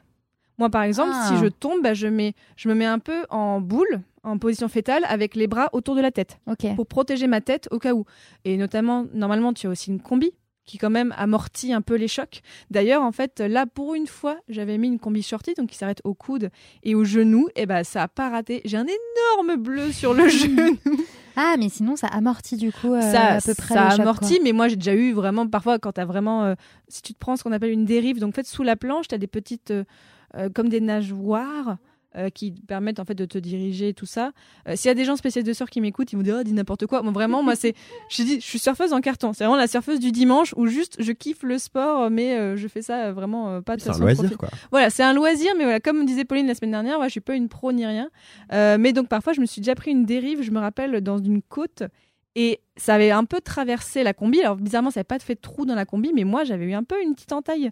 Donc ça peut faire mal, mais vraiment, c'est très très rare parce que justement, tu apprends à tomber, bah, comme dans beaucoup de sports qui peuvent être un peu violents, bah, tu apprends comment tomber et te protéger. Trop intéressant. Incroyable. Et ben voilà. J'en ai jamais fait, moi. Et plus. ben écoute, Ouais, si tu as l'opportunité, voilà, après, euh, ça peut être chouette à expérimenter, oui, mais dans, Je ne sais pas nager, donc. euh, Ah ouais? Ouais, vraiment, enfin, comme, un, comme une sorte de chien, quoi. C'est, je, je nage vraiment hyper mal, j'ai trop peur de l'eau, donc. euh, Après, là, moi, je te dis, je, je surfais là où j'ai pied.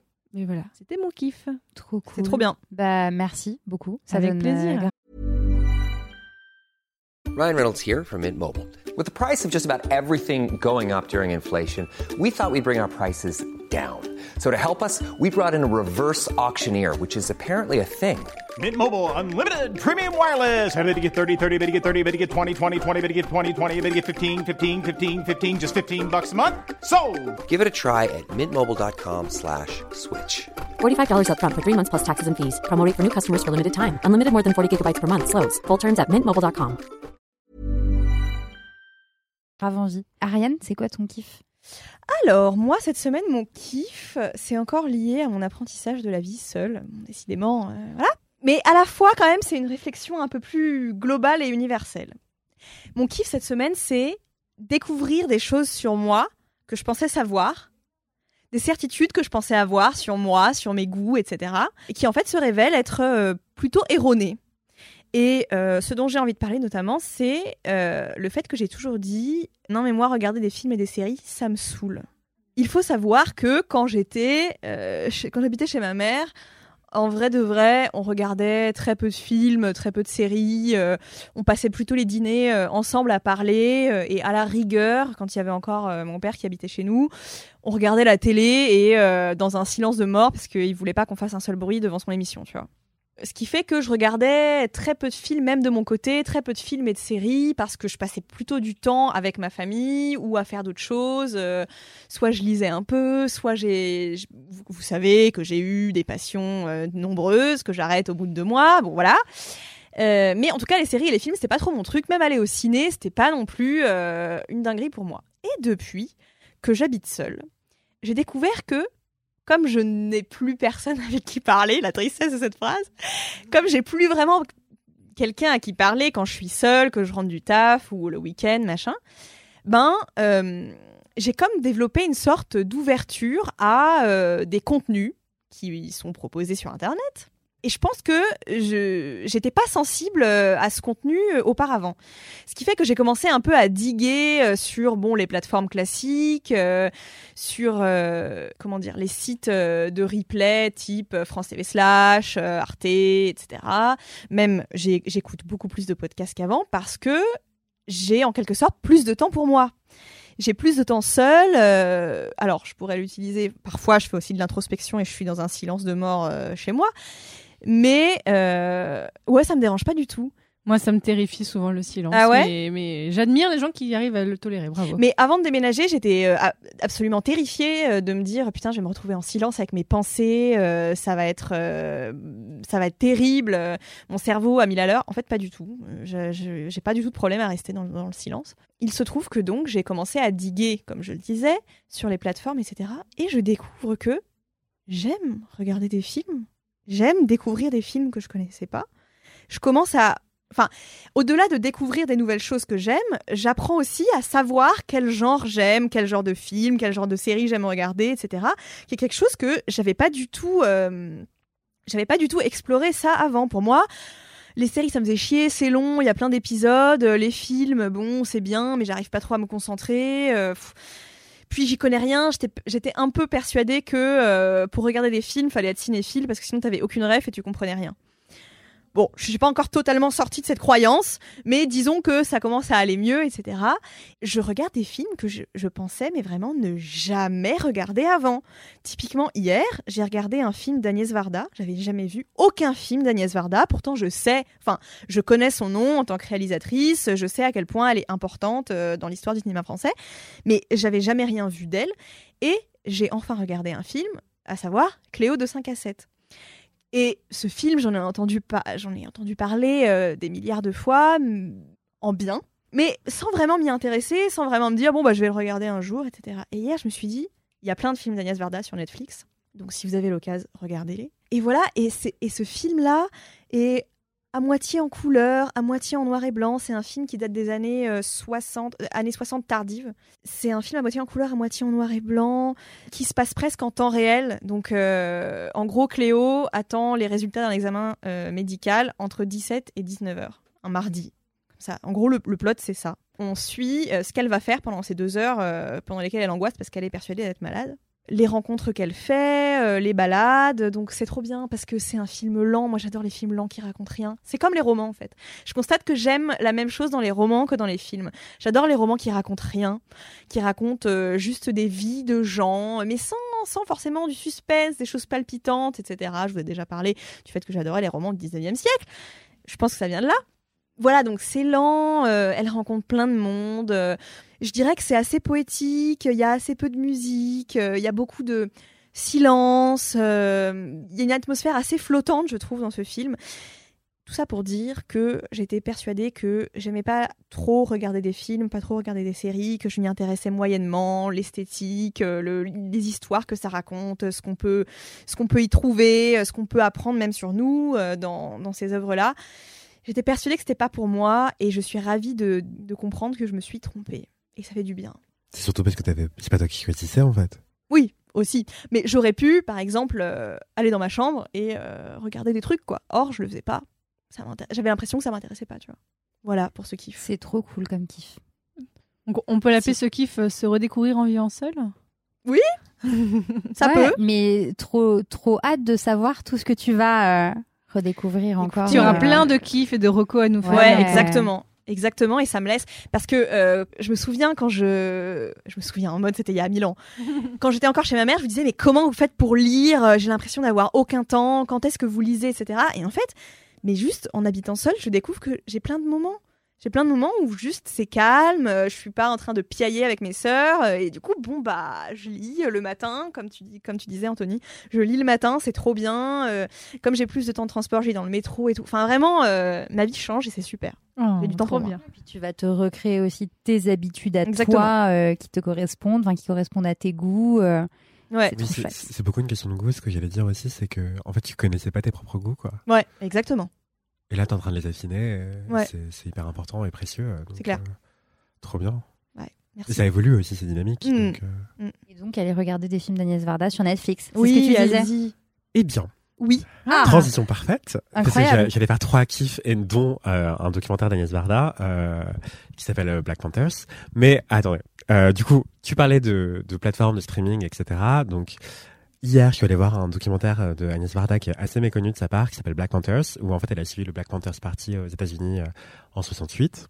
Le documentaire dure 30 minutes, il a été filmé en caméra euh, 16 mm, c'est magnifique, elle a un sens de la composition incroyable.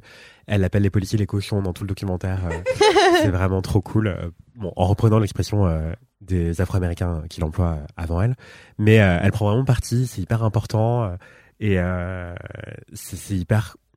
C'est un film qui est assez méconnu de sa part et je trouve que ça en dit long aussi sur euh, ce qu'on retient d'Agnès Varda en fait Mm. et ce qui serait du bon ou du mauvais militantisme. Mm.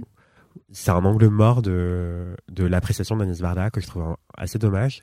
Donc je le recommande chaudement et notamment il est disponible non pas sur Netflix mais sur la Cinétech qui est une plateforme de, de streaming de films euh, d'auteurs plutôt.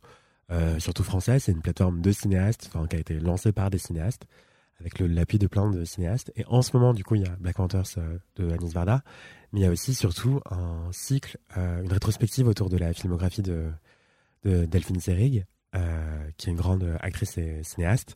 Et du coup, c'est des films dans lesquels elle a joué, mais c'est des films qu'elle a réalisés. Et du coup, c'est trop cool. Enfin, ça a commencé fin septembre et c'est jusqu'au 28 décembre. Et la Cinétech, ça s'écrit C-I-N-E-T-E-K.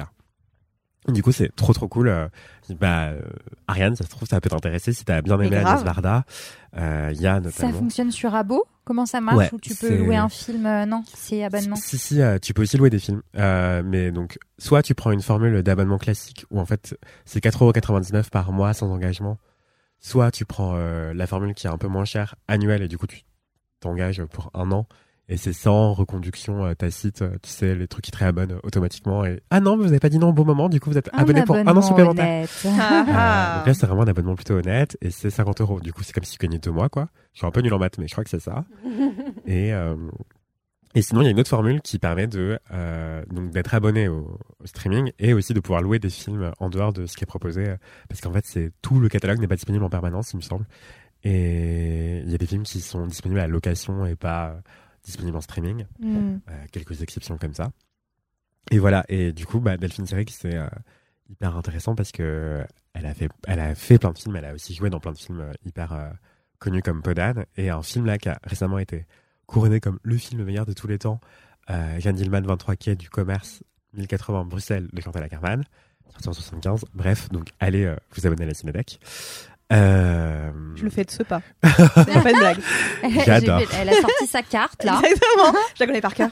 Je connais Oh, cœur. Sérieux Bien sûr. Arrête. Bah si. C'est que tu fais trop d'achats en ligne, non, Ariane Non, mais quoi ce non, je fais pas trop d'achats en ligne. C'est juste que, en fait, vous trouvez pas que c'est insupportable quand vous êtes en train de d'acheter un truc, vous êtes bien dans, leur- dans votre lit là sur l'ordi, et là il faut sortir Tellement. pour Oui, aller chercher la carte. C'est tellement insupportable. Justement, je trouve que cette friction, elle est importante, ça te permet de conscientiser tes achats. C'est pas faux. Mm. C'est pas faux. Et c'est pour ça que je n'enregistre pas mes, mes, Moi mes non plus, cartes sur l'ordinateur. Ouais, moi non plus pour Parce ça. que sinon, c'est trop facile, t'achètes en deux clics. quoi. Ouais, Mais je, vous ai je vous ai raconté ou pas euh, ma vie euh, sans carte pendant un mois? Pas du tout. Je vous ai pas raconté. Alors, je vais faire une très brève euh, et rapide parenthèse, mais euh, j'ai et après tu pourras continuer ton kiff Euh, parce que t'as pas fini, je crois. Du tout, Non, du t'as tout. pas fini. Euh, j'ai vécu un mois au mois de septembre sans carte parce que euh, normalement, quand vous arrivez euh, à, l'échéance d'une fin, la fin euh, de votre euh, carte, euh, la banque vous en renvoie une. Mhm. Sauf que ma banque ne m'en a pas renvoyé. Et je m'en suis aperçue quand euh, tout simplement euh, j'ai mis ma carte dans un, une machine de retrait et que euh, bah, on m'a dit euh, paiement, enfin impossible, vous n'avez pas les fonds ou je sais pas quoi. J'étais là mais what? J'ai regardé mon appli, carte périmée. Mm.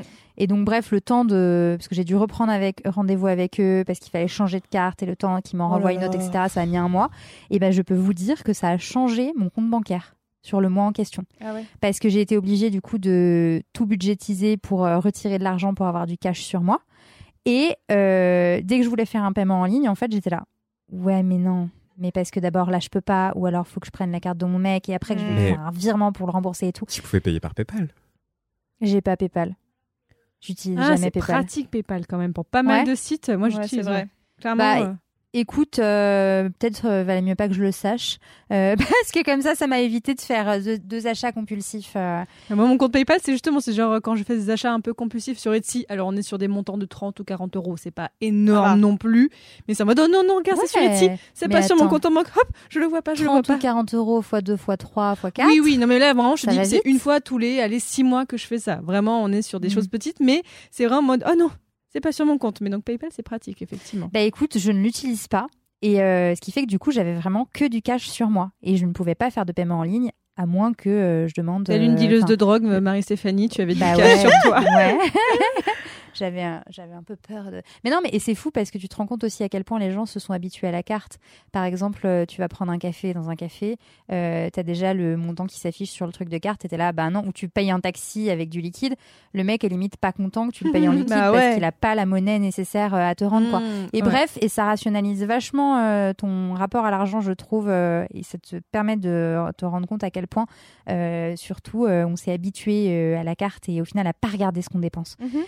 Euh, bref, Bon, ça dépend pour qui, Voilà. cela dit quand même. hein. ça. Parce qu'il y a des gens qui regardent quand même vachement. Non, mais quand je dis pas regarder ce que tu dépenses, c'est genre, euh, moi j'adore prendre un Starbucks, tu vois, et Ouais. ben là du coup je le faisais pas et c'est 5 comprends. euros x 3 Ouais, économisé, c'est 15 balles et. Euh, ça a grave monté les Starbucks. Je suis outrée, Ouais. là, j'ai vu. Bref, pardon. Donc Ah voilà, ouais d- Bah, tout c'était la parenthèse euh, juste pour dire que euh, c'est aussi un kiff de ne pas avoir de carte bancaire euh, pour euh, bah, justement ne pas euh, acheter.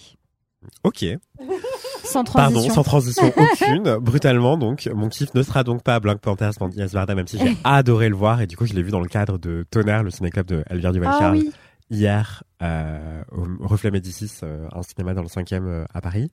Et c'était incroyable parce que ça a été le court métrage a été suivi d'une discussion avec euh, avec notamment Kevin Donna qui est euh, le, un guide touristique du Paris Noir qui est hyper intéressant et euh, Irénée Garcia Galan qui est euh, une féministe militante euh, anarchiste qui a écrit notamment un livre sur la colère féministe et l'emploi de la colère, euh, les démonstrations de colère de femmes à travers euh, l'histoire, comme quoi parfois elle peut être légitime ou pas, hein, c'est pas la question, mais montrer qu'il y a parfois des femmes féministes qui sont mises en colère et que ça valait la peine. Bref, un livre que je vous recommande. Mais intéressant.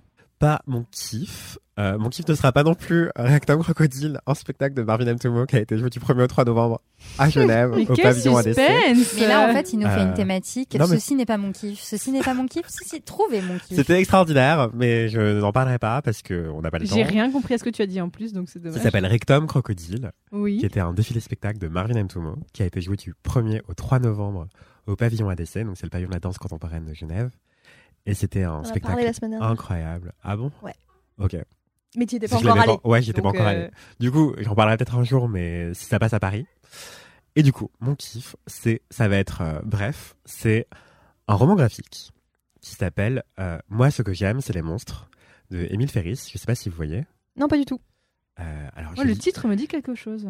C'est un, un, un roman graphique qui avait beaucoup fait parler de lui à sa sortie en France en 2017, parce qu'il a été euh, multiprimé. Je crois qu'il a eu, du coup, le Fauve d'Or à Angoulême en 2019, le, le Grand Prix de la critique ACBD en 2019 et euh, le, le prix du meilleur album décerné par Eisner en 2018. Et bref, donc pour en venir à l'histoire, c'est euh, du coup un sacré pavé qui fait 400 pages, mais c'est un roman graphique, donc c'est comme de la bande dessinée, quoi. Euh, 400 pages, et c'est l'histoire d'une petite fille qui s'appelle Karen, qui grandit euh, dans le Chicago des années 60. Elle a 10 ans, et elle est fan de surnaturel, de monstres surtout. Donc euh, les vampires, les fantômes, les Frankenstein, etc. Ça la passionne, et en fait, elle est... Donc c'est sa perspective qu'on a à travers tout le roman. Et donc, euh, elle se représente, elle s'imagine comme étant un petit monstre avec des dents pointues de, vampire. Donc, on, on la voit que comme ça. On connaît pas son vrai visage. Et encore, moi, au départ, j'avais pas compris que c'était euh, un monstre. J'avais juste cru qu'elle était un peu vilaine, quoi. et, euh, et du coup, je lisais, j'avais du mal à rentrer dedans parce qu'en fait, c'est un trait particulier euh, qu'a Émile Ferris. En fait, elle dessine tout au stylo bille, voire au- en fait, c'est du 4 couleurs. Euh, j'ai compris ça que après lecture, quand je me suis renseigné sur l'autrice. Mhm. Mais en fait, c'est que du crayonné plutôt noir. Et parfois, il y a des aplats de couleurs. Enfin, c'est même pas des aplats, c'est des crayonnés de, de couleurs qui sont assez rares. Et en gros, elle raconte. Karen, donc l'héroïne, qui a 10 ans, raconte euh, quelque chose qui vient de se passer dans sa résidence. Sa voisine du dessus a été retrouvée morte dans son lit, une balle dans le cœur. Donc, la thèse privilégiée par la police, c'est un suicide. Enfin, nous, en tant que. enfin, je sais pas, j'ai envie de dire, euh, personne euh, vivant au 21e siècle, on se doute que c'est peut-être un féminicide. Et du coup, euh, la petite essaye de mener l'enquête et elle est fascinée par tout son voisinage. Donc, elle enquête, elle va voir chez les voisins, elle essaie de retrouver des choses. Et donc, elle va évidemment voir le mari de, de cette voisine qui a été tuée. Euh, la voisine s'appelle Anka. Et, euh, et en gros, son mari, euh, il est un peu, bah, il est très triste de la mort de son épouse. Et il a découvert des bandes magnétiques, enfin des cassettes audio, pardon. Et du coup, il, il commence à les écouter avec la petite. Et en fait, on apprend des choses. Et donc, avant qu'il y ait ce meurtre et cette découverte des cassettes audio, j'avais un peu du mal à rentrer dans, le livre. Mais en fait, les cassettes audio racontent la vie de cette voisine qui a été assassinée. Ou pas, assassinée, je peux pas vous dire. Et en gros, c'est absolument passionnant quand on rentre dans l'histoire de cette femme qui s'appelle Anka, qui est une survivante de la Shoah, en fait.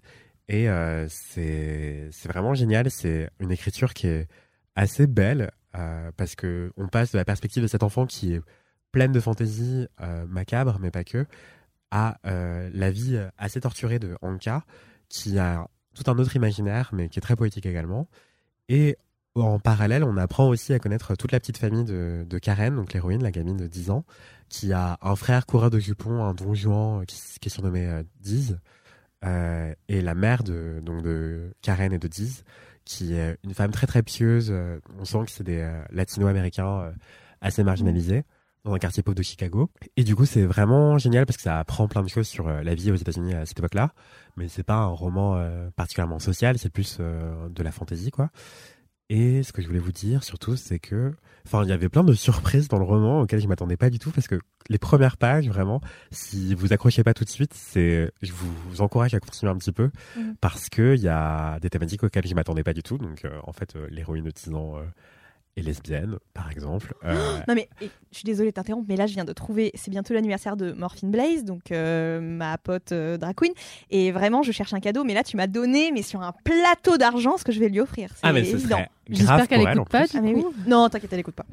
Elle sait même pas que ce podcast. Je, je vous dis- je vous en dis pas plus sur l'histoire, mais il y a, elle a, elle a des petits copains et copines, euh, enfin des amis, je veux dire, des camarades de classe, euh, qui ont aussi des histoires particulières et tout, et c'est hyper intéressant. Et même la mère, l'histoire de la mère, vraiment, euh, j'ai failli pleurer. Enfin bref, Oh là, ça tout est magnifique, génial. Ça tout donne est trop magnifique. envie. Et, euh, et le crayonné, bah, on s'habitue. Et surtout, en fait, le frère de l'héroïne, euh, donc euh, Diz, il est, il est dessinateur. Il adore initier sa petite sœur au, au dessin et à l'imaginaire. Et du coup, il l'amène dans des musées. Il lui dit, bah allez, plonge-toi avec moi dans ce tableau. Et du coup, il y a plein de tableaux qui sont refaits par euh, la dessinatrice autrice. Et euh, c'est vraiment magnifique parce qu'on les voit réinterpréter les tableaux, prendre vie aussi et tout. Donc il y a plein de, de classiques de la, de la peinture euh, occidentale euh, principalement. Et voilà, donc vraiment j'ai adoré, je m'y attendais pas du tout. C'est un livre qui a été imposé par mon club de lecture. euh, Enfin je dis imposé comme si c'était un, un supplice alors qu'en fait... euh, non mais Celui dont vous allez parler ce soir, du coup. Exactement. Du coup, en dégustant un crumble délicieux. Hmm. Du coup, j'étais pas du tout prêt à. Enfin, j'avais aucune attente particulière. J'avais jamais entendu parler de ce, ce livre, et euh, je m'y suis plongé sans a priori ou quoi. Et les premières pages, je me suis dit, ouais, bof. Et après, j'étais mais absorbé. euh, Je l'ai lu d'une traite. Donc voilà. Ça s'appelle Moi, ce que j'aime, c'est les monstres. C'est euh, édité chez euh, Monsieur Toussaint l'ouverture. Euh, je crois qu'il reste assez peu d'exemplaires sur l'e-shop officiel de la maison d'édition. Il en restait trois, mais peut-être que ailleurs vous allez en trouver. Et sinon, n'oubliez pas, les médiathèques, c'est la vie. Enfin, moi, je l'ai emprunté à la bibliothèque, hein, euh, voilà, euh, gratos ou presque. Je crois que je paye 10 euros par an pour avoir accès à l'entièreté d'une bibliothèque. Enfin, bref, c'est vraiment sous côté des bibliothèques que vous comprendrez jamais. Tellement d'accord. le peu de recours aux biblios. Et donc, Juste petite parenthèse sur l'autrice parce que en fait du coup après en fait après j'ai lu euh, la quatrième de couverture parce que je lis jamais la quatrième de couve et donc après lecture je l'ai je l'ai lu et je me suis rendu compte que la l'autrice avait une vie complètement folle enfin euh, je vais pas vous raconter toute sa life mais en gros elle a commencé ce roman graphique elle a dessiné pendant six ans euh, suite à une piqûre de moustique qui l'a laissée euh, quasi paralysée Oh. Euh, donc le jour de ses 40 ans elle a été piquée par un moustique qui lui a filé une maladie c'est une méningo-encéphalite euh, et c'est un truc qui faisait qu'elle pouvait plus bouger, Mm. alors qu'elle était dessinatrice, illustratrice, euh, jeunesse. Et du coup, elle s'est scotché un stylo à la main afin de pouvoir dessiner des choses depuis son lit d'hôpital. Mais non. Et donc, elle a fait ça de 2010 à 2016. Donc, il lui a fallu Sérieux? genre 6 ans pour dessiner les 600 pages de la BD dans la collection, euh, dans l'édition originelle. Euh, je crois que dans la version française, ça fait 400 pages. Mais quand même, enfin, imaginez, euh, elle a commencé euh, avec un stylo scotché à la main, quoi. Donc, ça lui a pris un temps monstrueux. et, euh, et elle a tout dessiné avec un stylo quatre couleurs, quoi. Et ce que je trouve très amusant, c'est que tout est dessiné comme si c'était dans un cahier à spirale. Donc, euh, c'est comme si on avait scanné le cahier à spirale d'une gamine de 10 ans euh, qui Mm. dessinait après les cours, quoi. Et bref, Ouais, c'est vraiment euh, génial. Et tous les personnages secondaires sont trop adorables et complexes aussi. Tout le monde n'est pas tout rose. Au contraire, il y a beaucoup de complexité dans chacun, chacun des personnages. Et il y a une seule case où on voit le vrai visage de la gamine. Et, euh, et c'est hyper intéressant. Enfin, ça raconte plein de choses sur l'image de soi, sur euh, la préadolescence, sur euh, le désir, sur euh, la curiosité personnelle en tant qu'enfant, sur les relations amoureuses qui sont parfois conflictuelles, sur les relations familiales qui sont souvent conflictuelles. Enfin, c'est génial. Et sur la maladie aussi. Ça Voilà. a l'air Je, je n'en trop, dis pas plus. trop chouette. Non mais vraiment j'ai trouvé un cadeau mais sur un Ah. plateau d'argent là c'est génial quoi. Merci euh, Anthony. Et aussi je voulais excusez-moi dire autre chose sur euh, la Cinétech. Je viens de voir qu'il y a un tarif réduit moins de 25 ans euh, à 19 euros par an. Oui, j'en bénéficie également. Ah Oui tu en bénéficies bien sûr. Et moi j'ai la haine parce que du coup bah, j'en bénéficie plus depuis euh, aujourd'hui. Depuis aujourd'hui. Mon Dieu, mais pourquoi on l'a pas dit au début de ce podcast? Je, je voulais le dire en introduction Mais et moi, je savais pas, Moi, je savais même pas. de fêter un joyeux anniversaire à Ah, Ariane. merci beaucoup. Collectivement. Eh ben, Bon anniversaire, Joyeux anniversaire. anniversaire. Vous êtes du Franchement, coup, je sais pas comment- va sortir. bah, Je sais pas Oui, comment on n'a pas Bah, mis. C'est euh, la sem- enfin, c'est pas ta semaine d'anniversaire? Si Non, si c'est ma voilà. semaine d'anniversaire. Je le fête dimanche avec ma famille. évidemment Bah toujours voilà. une Ça compte ça compte. Elle aime oui. quasi anniversaire. Voilà. Euh, Donc ouais, non, bah envoyer, euh, envoyer des messages de Oh, love et d'anniversaire à Ariane, et des 5 étoiles sur Apple Podcast. oui aussi. euh, les- Ça peut être un beau cadeau. hein. évidemment. Ouais. Un petit Et en commentaire. fait, Si on a une recrudescence de 5 étoiles, d'un coup, on saura grâce Et à les qui commentaires sur Spotify aussi. On peut- Oui, c'est vrai, c'est vrai. Mm. Et je réalise un dernier point. Euh, les trois romans graphiques que j'ai lus dans ma vie, les trois étaient lesbiens. Je sais pas pourquoi. Heureux hasard de la vie. Le premier, c'était Fun Home de Alison Bechdel. Euh, vraiment, je crois qu'on a déjà parlé dans l'MK, mais une pépite. Lisez-le. Pourquoi je connais rien de ce qu'Anthony il mentionne à chaque fois? Merde Mais vous connaissez le test là de pour Bechdel. découvrir Oui. Le test de Bechdel vient d'Alison Bechdel. Moi, je Ah, peux oui. pas mettre toutes tes refs en, en description de l'épisode, c'est pas possible. Bah, faut faire plus de LMK. Gros cerveau. Euh, Alison Bechdel, donc elle a écrit Fun Home, qui ne veut pas du tout dire foyer joyeux, mais funeral home, genre Ouh. pompe funèbre quoi. Mais c'est très drôle. Le livre est très drôle, donc j'en dis pas plus. Vraiment Fun Home. Alison Bechdel. Et l'autre, c'est Coming In d'Elodie Font, Bien qui est euh, sûr. Un classique. journaliste française. Et du coup, moi, j'avais écouté le podcast et j'avais pas lu la BD. Et l'autre fois, à la médiathèque, je tombe dessus et je me dis bon bah, je vais prendre euh, moi les monstres, c'est tout ce que j'aime, et Elodie Font euh, au passage quoi. Parce que j'avais écouté, je sais plus quoi, euh, La Franchie podcast, le podcast de la librairie La Franchie à Lille, où il y avait la rencontre avec Elodie Font qui racontait Mm. comment elle avait transposé son podcast en BD. Et c'était génial. Du coup, je me suis dit bon bah, je vais lire la BD en question. Et euh, c'est vraiment euh, hyper émouvant. Enfin, j'ai Ouais. encore chialé euh, pendant Ah tout non, le week-end. J'ai adoré. J'adore lire en, En chialant. en chialant. En ouais. chialant. Mais de joie, hein. C'est très tendre. Ouais, ouais. Donc voilà, euh, Coming In d'Elodie Font. Si vous êtes en rate de romans graphiques à offrir Bah à là, avec Noël. tout ce que t'as donné, on a quoi de tenir un mois, hein, clairement. Non, mais c'est bientôt Noël. Offrez des romans graphiques, offrez des livres. Offrez Bien sûr, on fait des romans graphiques, c'est vraiment vrai ça. D'ailleurs, tu sais que j'ai offert à une amie Panorama. Le livre que t'as conseillé, Marie-Stéphanie. Alors, je alors sais pas si elle a aimé, mais en fait, vu qu'elle travaille, euh, elle travaille beaucoup sur les réseaux sociaux, elle travaille en fait sur euh, comment on se représente et tout ça, je me suis dit, Hmm, je sais pas, j'ai vu un parallèle. Et donc, Mhm. euh, quand je suis allée en librairie pour, comme dit Anthony, offrir un livre, vous m'influencez beaucoup trop dans ce podcast, hein, clairement. et ben là, je dis, tiens, allez, je vais offrir un livre conseillé par Marie-Stéphanie. Trop bien. Bah écoute, tu lui diras, tu lui demanderas. Je vais lui demander, tu oui. lui demanderas si elle a aimé ou pas. Mais je vais pas lui mettre la pression, tu sais, il y a des gens qui prennent beaucoup de temps Ouais, pour lire, donc je vais pas oui. mettre la pression. Oui. Si Non, mais jamais oui. elle m'en parle, je te le dirai. Voilà. Oui, j'avoue. Euh, je, je fais ça aussi depuis peu parce qu'un jour j'ai prêté un livre à quelqu'un et trois semaines après je lui dis Eh, tu peux me le rendre et tout. Elle me dit bah j'ai pas terminé en fait. J'étais la merde. Tu, tu lui mets la presse en fait, c'est pas bien. On lit pas tous à la même allure. Non, c'est clair. ça. Mais euh, trop bien, plein de recos euh, de bouquins qui me donnent grave envie euh, de, de lire. Et je voulais juste rebondir sur la médiathèque et la bibliothèque parce que c'est génial. J'y suis allée ce week-end avec ma fille. Ça faisait des millénaires que j'étais pas, que j'avais pas mis un pied à la à la médiathèque. Et en fait, c'est juste génial comme endroit. Non seulement si vous avez des enfants, mais également si vous n'en avez pas, tout simplement pour vous procurer des livres euh, que vous avez envie de lire euh, euh, et euh, ou vous laisser porter par, euh, par euh, une découverte aussi. Et il y a des, des, des bibliothèques où il n'y a même pas de, de fee d'entrée, enfin de, De coût d'inscription. de coût d'inscription. Mais Et ça, je trouve ça assez ouf. Ouais, ouais. Bah, à Paris, il n'y a pas de frais d'inscription, si. Je sais Je pas. Je crois sais pas. pas. Je crois pas, Ah ouais hein, parce que moi, moi, j'ai je une carte. euh, une Moi, je suis carte euh, je... mais je crois que Ouais, du coup, moi aussi, je suis désormais ban- banlieusarde. Et non, et c'est cool parce qu'en plus, tu peux en prendre plein. Bon, alors, faut peut-être euh, se limiter quand Il y a même une aussi limite, parce crois, que mais voilà. Ça dépend des bibliothèques. Ouais, Ouais, ça, dépend. dép- ouais, ça dépend des biblios, j'imagine. Puis le temps aussi que tu, que tu peux garder, euh, Mais je crois que t'aimais Euh, pas stocker. Marie-Stéphanie. que j'aimais pas stocker. J'ai dit ça? Oui, oui. Je te disais, pourquoi t'achètes pas tes. Tu t'as déjà l'idée de, des cadeaux que tu vas offrir à Noël? Achète-les. Et t'as dit non, mais j'aime pas stocker. Ah oui, ah oui, oui, oui. Alors ça, j'aime pas. Oui, alors j'aime Mais plein de stocker livres à la pour moi, bibliothèque, ça, ça mais, te dérange mais pas. stocker Comment tu as... Attention, hein, t'es- Non, T'es parce contre- que c'est pas pareil. C'est pas- parce que je vais les ranger dans ma bibliothèque. je vais les ranger dans ma bibliothèque, alors que si j'achète euh, mes cadeaux de Noël avant, je vais vouloir les emballer et je vais vouloir qu'ils ne s'abîment pas. Donc, je vais forcément vouloir trouver un endroit où les stocker qui ne soit pas un endroit déjà occupé par quelque chose. Tu vois, je vais pas les foutre sur ma bibliothèque euh, emballée.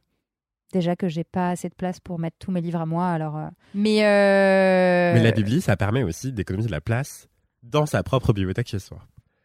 Puisque tu les Oui. Tout à fait. Oui, carrément. Ouais, ouais. Donc non, ça peut grave. être utile. Ouais. Parce que le pavé Donc, là, euh, euh, moi les monstres, c'est tout ce que j'aime. Ouais, ça fait 400 pages, ça prend de la place. Ouais. Ouais, ouais. Donc non, go à la bibliothèque euh, et à la médiathèque euh, si vous en avez euh, près de chez vous. Euh, merci Anthony pour euh, cette super reco. Bien, Avec plaisir. Et toi, c'est quoi ton kiff, Marie-Stéphanie Alors moi, mon kiff euh, cette semaine, et pour je pense la première fois dans LMK, c'est une artiste. J'avais envie de vous parler d'une artiste parce que vous n'êtes pas sans savoir si vous avez écouté euh, le premier ou le second LMK, je sais plus, celui où je racontais euh, ma vie euh, et où je parlais de, mon podcast Femme d'art et de mon livre Femme d'art. Vous n'êtes pas sans savoir que j'aime l'art et les artistes et, que, je passe, quand même pas mal de temps soit dans les ateliers d'artistes, soit dans les galeries. Et c'est vrai que j'en parle très peu au final sur MAD et très peu dans LMK. Et cette semaine, j'avais envie de vous parler d'une artiste qui a récemment eu euh, une exposition à Paris qui s'est terminée, mais euh, comme euh, nous sommes, je pense, tous et toutes présents et présentes sur Instagram, ce merveilleux outil qui, outil qui nous permet de découvrir le travail d'artistes que l'on ne pourrait pas voir en vrai, eh bien, j'avais quand même envie de vous parler de cette artiste qui s'appelle Cécile Davidovici que vous pouvez retrouver donc sur Instagram. Euh, son compte, son hâte, c'est Cécile Davidovici, tout attaché. Euh, Cécile, C-E-C-I-L-E. Euh, Davidovici, D-A-V-I-D-O-V-I-C-I. Et cette, cette artiste, que l'on pourrait aussi également appeler poétesse euh, de, euh, de l'image, parce que, euh, alors elle brode, elle fait de la broderie, et en fait, quand je dis poétesse de l'image, c'est parce que c'est vraiment des œuvres très, très, très, très poétiques, et surtout extrêmement fines. Pour le, parcours, on revient un petit peu sur son parcours, Cécile Davidovici, elle a fait des études de ciné à New York. Euh, et euh, c'est euh, en 2018, il me semble, qu'elle a commencé à se mettre à la broderie comme euh, un outil supplémentaire pour exprimer sa créativité. Elle était pas du tout. T'as vu? C'est c'est Ah, mais incroyable. je regarde son compte Instagram, c'est incroyable. Avant que tu dises que c'était de la broderie, j'étais dessus, j'ai cru que Ouais. c'était de la peinture. hein. Alors la voilà aussi ou pourquoi. des photos euh, même, euh, c'est Ouais. incroyable. Voilà aussi pourquoi je, je parle euh, au final assez rarement d'artistes dans LMK, c'est parce que c'est très très difficile de vous décrire Mm. à l'oral son travail euh, qui est qui est très visuel. Donc effectivement c'est de la broderie. euh, on a l'impression que on a l'impression que c'est c'est de la peinture en fait parce que euh, il y a il y a y a tous les détails de l'ombre, de la lumière, de la profondeur et c'est une vraie prouesse en broderie parce que voilà je sais pas si parmi nos auditeuristes, il y a peut-être des gens euh, euh, qui brodent, des personnes qui brodent, mais euh, vous n'êtes pas sans savoir que la broderie, c'est un, un médium assez, comment dire, une dimension, quoi, enfin deux dimensions plutôt. C'est très difficile de mettre de la profondeur dans des portraits, par exemple, en broderie. Et Cécile, euh, Cécile Davidovici, en fait, elle, elle, euh, elle, a, elle a fait pas mal de recherches parce que elle, elle s'intéresse euh, beaucoup. donc, elle- donc, elle fait des portraits de, de personnes, mais elle fait aussi des natures mortes, des scènes de vie. et elle était très frustrée au début dans sa pratique par par le fait que avec la broderie, elle pouvait difficilement montrer les nuances, par exemple, de de teinte de peau. Et la peau, c'est euh, un, endroit du corps qu'elle adore euh, représenter. Et donc, elle a fait euh, pas mal de recherches et elle a réussi à mettre au point une technique. Euh, je cite, c'est une technique à base de croisillon. Ne me demandez pas exactement ce que ça veut dire. euh, mais, mais le fait est que grâce à cette technique, ça lui permet de superposer les couleurs, de créer de la profondeur et de jouer avec les contrastes. Donc, euh, vraiment, je vous invite à aller, voir, euh, à aller voir son compte Instagram parce que ce sera plus parlant que là, moi. Euh, c'est incroyable, vraiment, c'est magnifique ce qu'elle fait. Enfin, C'est pardon, magnifique. mais je, je me répète, mais c'est. Non, non, mais c'est assez dingue et c'est elle met, elle poste euh, sur son compte Instagram des, des réels d'elle en train de, enfin des petites vidéos d'elle en train de, de broder et on se rend compte euh, à quel point c'est fin, à quel point euh, c'est euh, long aussi, précis.